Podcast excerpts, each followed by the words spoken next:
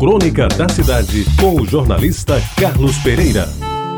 Bom dia, amigos ouvintes da Rádio Tabajara. Da data eu nunca consegui esquecer. Foi no dia 21 de setembro de 1949.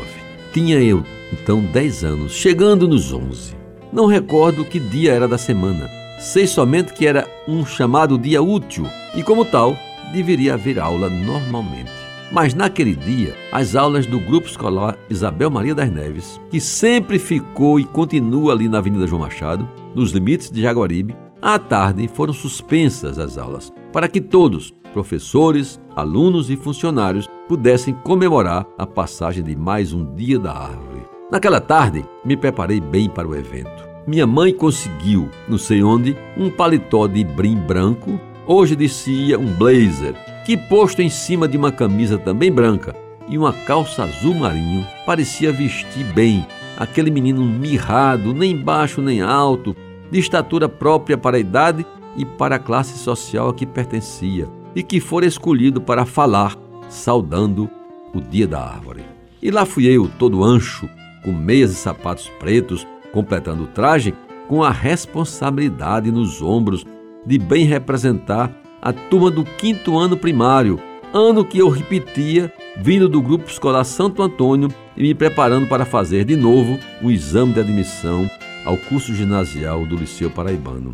Na hora aprazada, acho que às quatro da tarde, a diretora do grupo, Dona da Luz Bonavides, abriu a solenidade e me chamou pelo nome para plantar uma muda de cedro no meio do terreno que ficava da parte da frente da escola, no jardim da escola. E eu, com a minha professora, Dona Lourdes Almeida, ao lado, ajeitei a planta no buraco já feito, aprumei seu tenro tronco, espalhei a terra misturada com estrume de boi e, com a providencial pá e um balde d'água, completei a tarefa.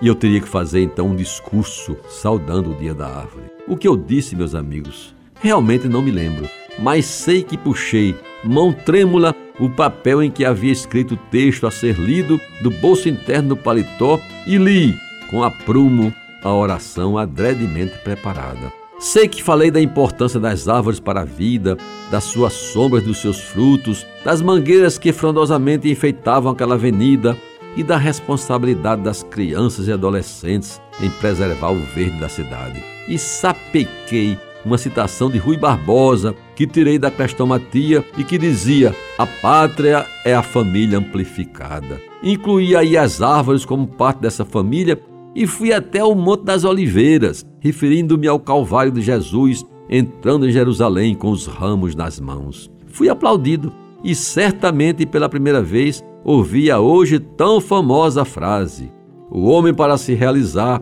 tem de plantar uma árvore fazer um filho e escrever um livro. Meus amigos, dois terços desse compromisso eu já cumpri. O terceiro terço, o livro, quem sabe? Acredito que no próximo ano a minha obra vai ser completada. Muito obrigado a todos e até amanhã. Você ouviu Crônica da Cidade com o jornalista Carlos Pereira.